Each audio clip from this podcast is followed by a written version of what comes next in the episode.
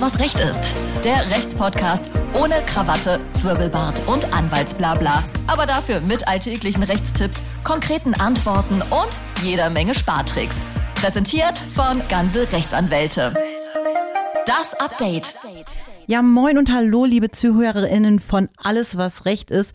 Schön, dass ihr da seid und eingeschaltet habt. Ich bin Sina und neben mir sitzt mein geschätzter Kollege Nico, der heute meinen Podcastpartner Martin vertritt. Hi Nico. Hallo Sina. Nico, äh, heute machen wir ein großes Bankenthema auf und zwar sprechen wir über Bankgebühren und Strafzinsen, die von den Banken eingefordert werden. Und wir stellen uns die Frage, warum werden diese gefordert und gibt es Möglichkeiten, diese zu umgehen? Um die bestmöglichen Antworten auf diese Fragen zu bekommen, haben wir Dr. Jan Liesenfeld eingeladen. Jan, äh, wir sind beide ungefähr gleich alt. Aber du hast mir nicht nur den Doktortitel voraus, du bist auch Rechtsanwalt und Lead im Team Innovation und Investigation bei Gansel Rechtsanwälte. Und, wie Nico heute anmerkte, der stylischste Doktor, den er je kennengelernt hat. So ist es. danke, danke. Äh, wir freuen uns, Jan, dass du heute unser Gast bist. Ähm, ich habe ja eben mit ein paar Anglizismen um mich geworfen. Lead, Innovation, Investigation. Vielleicht magst du noch mal ganz kurz erzählen, was genau du bei Ganze Rechtsanwälte machst. Gerne. Also ich bin Rechtsanwalt hier in der Kanzlei und zuständig dafür, neue Rechtsprodukte ausfindig zu machen. Dazu scannen mein Team und ich die Gesetzgebung, Rechtsprechung, aber auch sonstige Entwicklungen in Deutschland ab auf geeignete Produkte, die wir skaliert für eine breite Masse anbieten können an Verbraucherinnen und Verbrauchern und in geeigneten Fällen auch an Unternehmen. Diese Ideen begutachten wir, Einmal von der rechtlichen Seite, ob die Ansprüche wirklich sicher bestehen, dann von der wirtschaftlichen Seite, wie groß ist der Markt an der Stelle und natürlich von der technischen Seite, wie gut lassen sich diese Produkte skalieren. Und im nächsten Schritt würden wir diese Produktideen dann umsetzen in die Praxis. Wie es zum Beispiel beim Produkt Bankgebührenrückerstattung passiert ist, aber ich vermute, darauf kommen wir noch zu sprechen.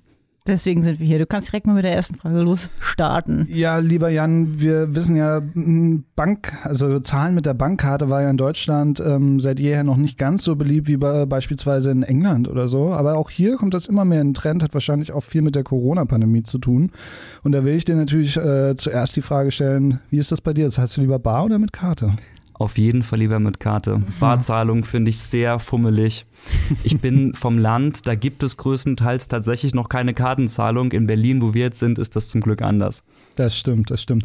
Aber was nur wenige wissen, ist, dass ähm, bei einigen bis hin zu vielen Banken ähm, auch pro Zahlung mit der Karte Gebühren erhoben werden. Und das ist gar nicht mal alles. Es verstecken sich nämlich ganz viele Gebühren und Kosten für die Nutzer und Nutzerinnen vieler deutscher Bankkonten. Und vielleicht kannst du uns da mal ein bisschen aufklären, was gibt es denn roundabout so für Kosten und Gebühren, die sich da so verstecken bei den Banken? Allerhand Kosten. Ich möchte nur ein paar Beispiele geben. Es gibt Banken, die tatsächlich für jede Transaktion, also jede Überweisung, die sie ausführen, eine Gebühr von dem Kunden, von der Kundin verlangen, dafür, dass sie einen Kontoauszug ausdrucken lassen, dafür, dass eine TAN übermittelt wird, mit der man dann eine bestimmte Transaktion machen kann, dafür, dass Geld abgehoben wird. Also man kann unzählige Beispiele anbringen. Man muss allerdings sagen, von Bank zu Bank sind die Unterschiede hier sehr groß und deswegen lohnt es sich genau hinzuschauen, mit welcher Bank man in eine Vertragsbeziehung eintreten möchte. Wie finde ich das denn ich muss ganz ehrlich sagen, ähm, ich will nicht sagen, wo ich Kundin bin, aber ich habe keine Ahnung, welche Gebühren wirklich anfallen. Wo gucke ich danach? Hast du da irgendwie eine Idee? Also der anstrengende, aber auf jeden Fall gangbare Weg ist es, die allgemeinen Geschäftsbedingungen der Bank zu lesen, bei der man äh, Kunde, Kundin ist. Da sind die Gebühren aufgeführt. Ansonsten ist die Bank verpflichtet, eine Entgeltaufstellung zu geben. Die kann man bei der Bank abfragen. Einmal im Jahr muss sie diese Entgelte aufstellen. Das sind nicht alle, das sind die wesentlichen Entgelte. Was wesentliche Entgelte sind, wird alle vier Jahre überprüft, neu definiert. Aber zumindest hat man da einen sehr guten Anhaltspunkt für die wesentlichsten Gebühren. Und jetzt haben wir dich als Anwalt ja nicht ganz umsonst hier eingeladen. Ähm, es ist was passiert, was juristisches passiert, was für viele Verbraucher und Verbraucherinnen da draußen ganz toll sein kann. Was, was genau ist denn passiert? Ähm, es ging nämlich am Ende darum, sich genau diese Gebühren zum großen Teil wieder zurückzuholen. Kannst du uns da aufklären? Gerne. Du sprichst das Urteil vom Bundesgerichtshof an vom 27. April 2021. In dem Urteil ging es um einen Zustimmungsmechanismus. Ich möchte das ein bisschen praktisch erklären. Wir haben das wahrscheinlich alle schon erlebt. Wir sind Vertragspartner eines Unternehmens und das Unternehmen schickt eine Mitteilung per E-Mail, per Brief, wie auch immer, in der steht, die Geschäftsbedingungen werden verändert in die und die Richtung. Meistens sind es Preiserhöhungen. Und wenn binnen zwei Monaten kein Widerspruch erfolgt, dann gilt diese Änderung, dann wird diese Änderung vertragswirksam. Das ist auf Basis einer sogenannten Zustimmungsfiktionsklausel passiert. Das ist Klausel im Kleingedruckten des Vertragswerkes, die eben so ein Vorgehen erlaubt. Und gerade Banken haben sich dieses Mechanismus in der Vergangenheit sehr häufig bedient, um quasi einseitig Entgelterhöhungen in Kontobeziehungen einzuführen. Nun hat der Bundesgerichtshof gesagt, dass eine Bank gegenüber Verbrauchern eine solche Klausel nicht benutzen darf. Da das aber über Jahre hinweg passiert ist, insbesondere eben um Entgelte zu erhöhen in der Kontobeziehung, ist die Folge, dass diese Entgelterhöhungen unberechtigt passiert sind und dass daraufhin gezahlte Entgelte auch wieder zurückverlangt werden können. Und das ist der Clou bei dieser Entscheidung des Bundesgerichtshofs. Es stehen jetzt Erstattungssummen in Milliardenhöhe im Raum. Die BaFin hat Schätzungen abgegeben, drei bis sieben Milliarden Erstattungsvolumen. Äh, von Bankkundenanforderungen gegen die Bankauferstattung. Darf ich da nochmal ganz kurz nachhaken, nur damit ich es richtig verstehe? Das ist so eine, so eine, die, die werten das dann als stillschweigende Zustimmung, wenn ich da nichts mache und dann sagen sie, ja, okay, gut, dann, dann erhöhen wir mal die Gebühren. Du hast ja nichts gesagt. So kann ich mir das vorstellen, genau oder? So ist es, ja. Die Bank sagt, dadurch, dass der Kunde die Kundin nicht widerspricht, mhm. ist das zu werten wie eine Zustimmung. Und warum ist das so zu werten? Weil eben in den Vertragsbedingungen das entsprechend festgeschrieben ist. Jetzt wurde gesagt, dieses, diese Festschreibung in den Vertragsbedingungen ist unzulässig und deswegen ist auch die Wertung eines Nichtwiderspruchs als Zustimmung unzulässig. Was ist denn da der erste Schritt, wenn ja, ich was, jetzt. Ja. Genau, was können denn Bankkunden, Bankkundinnen jetzt tun? Bankkundinnen und Kunden können selbst ihre Bank anschreiben und um Erstattung bitten. Das ist in vielen Fällen auch schon geschehen. Da gibt es auch Musterschreiben, beispielsweise von ganze Rechtsanwälte Aha. auf ja, unserer eigenen Webseite, die man kostenlos herunterladen kann, um das zu tun. Allerdings zeigt die Erfahrung, dass Banken hier auf Hinhaltung spielen.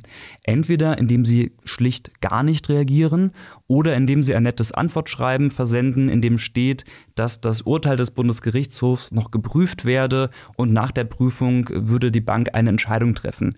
Das Urteil gibt es nun schon seit Monaten. Es ist auch glasklar, und insofern ist den Kunden zu raten, sich hier Hilfe zu suchen.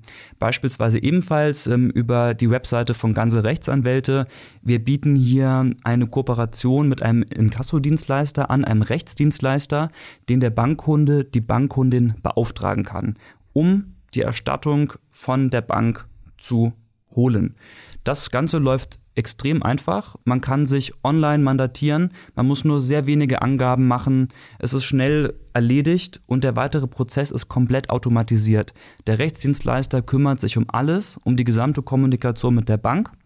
Und wenn die Bank auch auf das Verlangen des Rechtsdienstleisters hin nicht zahlt, binnen einer Frist, dann wird ganze Rechtsanwälte aktiv und unterstützt den Dienstleister anwaltlich mit außergerichtlicher bis hin zur gerichtlichen Rechtsdurchsetzung. Ähm, lohnt sich das denn tatsächlich? Also es kommt ja dann auch auf die Beträge an, wahrscheinlich, die ja zurückgeholt werden können. Ja, also im Schnitt haben wir aktuell Erstattungsbeträge von 110 Euro. Tendenz steigend tatsächlich. Insofern lohnt sich das aus meiner Sicht durchaus, vor allem wenn man es in Verhältnis zum Aufwand setzt, der eben nur darin besteht, online einige wenige Angaben zu machen und alles andere passiert von selbst. Und wie du eben meintest, es wird ja auch bei manchen auch weitaus mehr sein, eventuell. Ne? Das kommt ja je nachdem. Durchaus. Ja. Mh. Das klingt gar nicht mal so schlecht. Ja. Welche Kosten kommen da auf die Bankkunden äh, an sich zu? Trägt man irgendwelche Kosten selber? Gibt es Verfahrenskosten oder irgendwas? Muss man ganze Rechtsanwälte oder alle anderen noch beteiligen? Das Gute ist, dieses Vorgehen ist absolut risikolos für den Kunden, für die Kundin.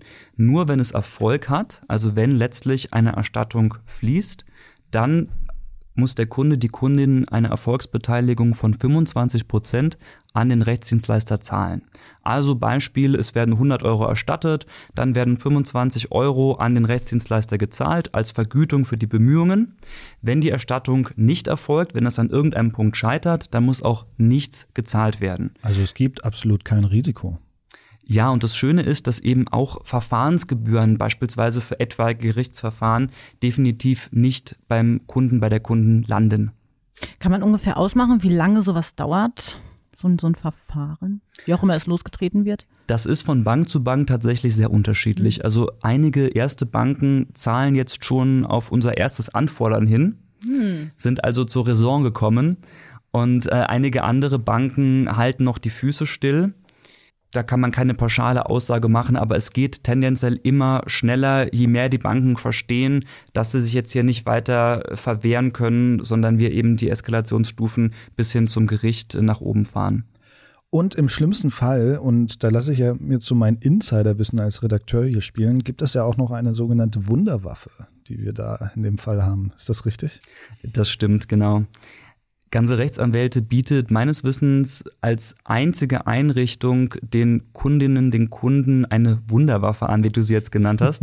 Das ist ein Musterformular für eine Beschwerde bei der Bundesanstalt für Finanzaufsicht, der BaFin. Dieses Formular bekommt der Kunde, die Kundin zur Verfügung gestellt, kann es im eigenen Namen an die BaFin versenden, sich darin beschweren über diese rechtswidrige Gebührenpraxis der Bank und natürlich auch das Stillhalten der Bank bislang, was die Erstattung betrifft. Und die BaFin kann darauf reagieren. Es gibt dann ein Prüfungsverfahren und das kann bis hin zu einer Allgemeinverfügung seitens der BaFin führen an die Banken, in der die BaFin die Banken verpflichtet, diese rechtswidrige Praxis zu unterlassen. Das ist doch mal, also ich glaube, äh, das Thema so im Groben und Ganzen Bankgebühren. Hast du noch irgendeine Frage, Nico, dazu? Ich habe sonst keine Fragen. Oder können wir auf die Negativzinsen mal zu sprechen kommen, weil das ist ja auch noch so ein, so ein Thema. Bevor wir auf die Negativzinsen ist. zu sprechen kommen, nochmal, und das ist jetzt Werbung im eigenen Sinne, geht auf ganze-rechtsanwälte.de, da könnt ihr euch zum Thema Bankgebühren zurückfordern nochmal ganz genau informieren. Alles, was wir auch hier besprochen haben, gibt es da auch nochmal in Video und in Textform. Und da könnt ihr auch Dr. Jan Liesenfeld mal live sehen. den stylischsten Doktor, den ich jemals kennengelernt habe. Nein, äh, Spaß beiseite. Geht rauf, ähm, holt euch die Bankgebühren zurück. Es ist so einfach äh, wie möglich und äh, mit ganz wenig bis eigentlich gar kein Risiko verbunden und nur ganz wenig Aufwand. Ähm, es wird sich lohnen, garantiert. Aber Sina, wie du schon gesagt hast, lass uns aber auch auf die Negativzinsen zurückkommen, weil auch das ist ein großes Thema für viele, viele Leute da draußen. Absolut und äh, ein bislang auch unbekanntes für mich. Mm, ich komme jetzt einfach mal mit einem Szenario auf dich zu, lieber Jan. Ja, also nehmen wir jetzt mal an, ich habe geerbt, gespart, und sagen wir, ich habe also 100.000 Euro zusammen. Und dieses Geld, da gehe ich jetzt mit zur Bank und möchte das halt anlegen oder, oder einfach auf die Bank. Ich, ich gehe davon aus, dass ich dann am Ende noch ein bisschen mehr rauskriege. Ne? So ist es ja. Und dann fängt die Bank auf einmal davon von einem Freibetrag an zu sprechen von 25.000. So mit diesem Szenario bin ich jetzt auf dich zugekommen. Kannst du mir vielleicht einfach mal erklären, was hat es mit diesen Negativzinsen, was hat es mit diesem Freibetrag auf sich, damit wir ein bisschen in dieser Thematik drin sind? Na klar. Also wenn die Bank das Wort Freibetrag aufwirft, dann muss man schon hellhörig werden. Das bedeutet, eine Einlagesumme auf dem Tagesgeld, Festgeldkonto, welches Konto auch immer im Raum steht, ist nur so lange kostenlos, wie sie eben diesen Freibetrag nicht erreicht. Zum Beispiel könnte der Freibetrag 50.000 Euro sein. Wenn man dann 50.000 Euro auf das Konto einzahlt, dann zahlt man auf diese 50.000 Euro nichts. Mhm. Aber für jeden weiteren Euro wird ein Verwahrentgelt fällig. Das ist so der Terminus technicus und wird auch gern bezeichnet als Negativzins, als Strafzins, als Minuszins. Warum ist das so? Weil das Verwahrentgelt nicht als ein Pauschalbetrag anfällt, also zum Beispiel, lieber Bankkunde, zahlen mir monatlich 5 Euro, sondern es ist ein Prozentsatz von dem Geld, das auf dem Konto liegt. Beispielsweise 0,5 Prozent des Geldes, was auf dem Konto geparkt ist, das nimmt die Bank sich wieder weg als ein Verwahrentgelt. Und da sollte man auf jeden Fall hellhörig werden, weil es ja durchaus ärgerlich ist, wenn man Geld auf das Bankkonto liegt und dann schrumpft das immer weiter weg wegen eines Negativzinses. Ja, deswegen lege ich es ja auch nicht auf die Bank. Ich will ja mehr. Und das war ja auch bis, bislang immer so. Deswegen, ja, aber das, wahrscheinlich ist das so. Ähm, wie teuer kann es dann am Ende dann für mich werden? Also du hast eben diese 0,5 Prozent angesprochen. Jetzt reden wir hier von 10 Euro, 100 Euro, da müsste ich jetzt Mathe, Mathe können. Und wie viel Geld sprechen wir da? Also das ist ein Rechenexempel, was davon abhängt, wie viel Geld auf dem Konto liegt. Aber das sind ordentliche Beträge. Wenn man sich mal überlegt, dass erst wenn diese Freibeträge überschritten werden, die Negativzinsen anfallen, dann reden wir schon über höhere Summen. Wenn darauf ein Prozentsatz anfällt, dann sind das eben auch mehr Verwahrentgelte. Und das können Hunderte, das können Tausende Euro sein. Das heißt, dieser, äh, dieser Negativzinssatz fällt auf den gesamten Betrag des Kontos an oder alles, was über diese Grenze hinausgeht? Der Negativzinssatz äh, wird erhoben auf das, was über die Grenze hinausgeht. Also insofern ist es noch günstig, wenn es ein Euro drüber liegt. Aber es liegt natürlich auch gut und gerne mal 10.000, Zehntausende Euro darüber. Und dann sprechen wir hier auch schon über höhere Verwahrentgelte. Also gäbe es also kein Freibetrag, ich weiß nicht, ob das äh, Praxis ist, ähm, dann müsste man auf jeden einzelnen angesparten Euro theoretisch Strafzinsen zahlen. Genau so ist es und das ist in einigen wenigen Fällen auch schon Praxis. Echt, ja? Ja. Verrückt, wenn man mal überlegt, dass dieses, Bank, äh, dass dieses Geld der Bank auch zum Spekulieren zur Verfügung gestellt wird. Wenn man denn mit der Bank Das macht man ja freiwillig. Ja. Ne? Ähm, theoretisch. Ähm, vielleicht können wir vielleicht, ja, wir wollen die Banken da jetzt nicht sonderlich stützen, aber kann man für uns nachvollziehbar, warum ähm, agieren die Banken denn jetzt so und warum verlangen sie diese Negativzinsen, diese Strafzahlungen von ihren Kundinnen? Hm. Also Geld, das ein Kunde bei seiner Bank einzahlt, das geht in das Eigentum oder in die Inhaberschaft äh, der Bank über. Und die Bank kann dann mit dem Geld arbeiten. Sie kann das beispielsweise an andere Kunden ausgeben in Form eines Kredits oder auch allerhand andere Geschäfte damit machen. Und herkömmlicherweise sagt man, das ist schon die Gegenleistung dafür, dass ein Kunde das Geld bei der Bank anlegt. Wenn die Bank jetzt zudem hingeht und auch noch für die Verwahrung als solche ein Entgelt verlangt, dann mutet es befremdlich an. Hintergrund ist die Zinspolitik der Europäischen Zentralbank. Wenn eine Bank sich entscheidet, eingelegtes Geld nicht zu benutzen, um damit Geschäfte zu machen, hat sie als alternative Möglichkeit die, dieses Geld zu parken auf Konten der Europäischen Zentralbank. Dafür verlangt inzwischen die Europäische Zentralbank einen Negativzins von 0,5 Prozent. Und das ist eine neue Kostenposition für Banken, die sie weiterreichen an die Bankkunden. Nun muss man allerdings einige Einschränkungen machen. Erstens, die Bank hat einen sehr, sehr hohen Freibetrag bei der Europäischen Zentralbank. Nur wenn sie Geld dort parkt, über diesen Freibetrag hinaus, muss sie selbst einen Negativzins zahlen. Und zweitens, das kann sie durchaus vermeiden. Sie ist nicht verpflichtet, über diesen Freibetrag hinaus Geld bei der EZB einzulagern. Sie kann mit dem Geld auch eben wirtschaften. Und das machen ja auch einige Banken, die wiederum dann keinen Negativzins weiterreichen an ihre Kunden. Es gibt also noch einige Kreditinstitute, die kein Verwahrentgelt erheben. Nochmal die Frage, die sich mir stellt, äh, sind davon nur Neukundinnen ähm, betroffen oder betrifft mich das jetzt auch als äh, Bestandskundin? Das ist eine super gute Frage. Das ist gar nicht so transparent. Äh, Die Antwort ist, es betrifft beide Kundengruppen. Man merkt nur oft gar nicht, dass man betroffen ist. Also bei den Bestandskunden haben manche Banken die Praxis etabliert, dass sie den Preisaushang ändern und darüber dann Negativzinsen einführen in bestehende Kontobeziehungen. Das bekommt man ja als Kunde, als Kundin nicht unmittelbar mit. Eine andere Praxis wäre ähm, die Zustimmungsfiktion, die haben wir eben schon mal angesprochen, dass die Bank eben eine Mitteilung gibt an die Kundin, äh, hier wird ein Negativzins eingeführt, wenn nicht widersprochen wird binnen zwei Monaten und dann wird er eingeführt, aber eben unwirksam. Es gibt aber auch das äh, Zugehen auf Neukunden. Also wenn jemand ganz frisch einen neuen Kontovertrag mit einer Bank abschließt, dass dann da in den Vertragsunterlagen äh, der Negativzins vereinbart wird. Das gibt es auch. Und so ein Zwischending ist, dass Bestandskunden einen Brief bekommen von ihrer Bank und da fordert die Bank auf, liebe Kundin, stimm doch bitte zu, wir möchten hier einen Negativzins einführen, einmal unterschreiben, zurückschicken und äh, dann ist das Leben schön. Und da sollte man eben aufpassen, also nicht ohne weiteres zustimmen, sondern auf jeden Fall rechtlichen Rat oder zumindest rechtliche Informationen einholen, beispielsweise auf der Webseite von Ganze Rechtsanwälte. Dazu informieren wir über das Thema. Denn gerichtlich ist es noch ungeklärt, ob und in welchen Szenarien die Bank überhaupt ein Verwahrentgelt wirksam in die Kontobeziehung einführen kann. Und da lohnt es sich, über die Rechtslage informiert zu bleiben und Experten zu befragen, weil man in diesen Szenarien, wo das Verwahrentgelt unwirksam eingeführt wird, eben sagen kann, stopp, liebe Bank, ich möchte das nicht und gegebenenfalls gezahlte Verwahrentgelt auch zurückfordern kann. Das heißt, wenn ich jetzt irgendwie Post von der Bank kriege, manchmal ist es ja so, es ist nicht nur, äh, was Banken angeht, manchmal weiß man einfach nicht, was man unterschreibt.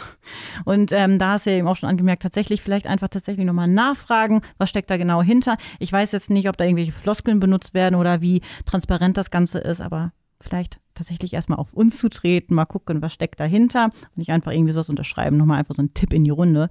Mm, jetzt stellt sich nur letztlich die Frage, auch hier, bei diesen Negativzinsen, wie kann ich das umgehen? Kann ich da irgendwas zurückfordern? Was kann ich da machen? Gibt es da Möglichkeiten?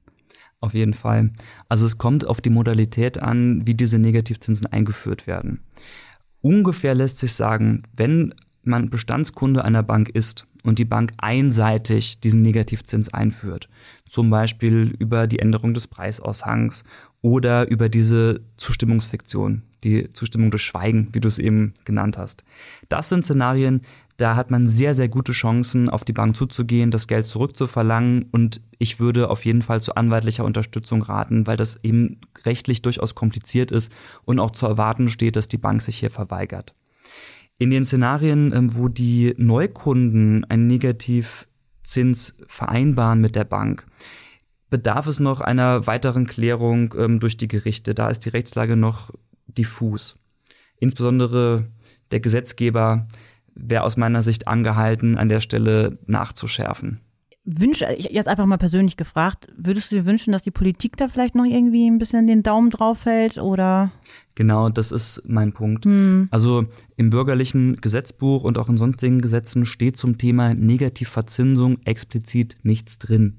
Also im bürgerlichen Gesetzbuch kennen wir eben nur den positiven Zins, den kennt ja im Grunde jeder, jede, beispielsweise bei einem Darlehen, äh, wo dann auf den Darlehensbetrag positive Zinsen gezahlt werden.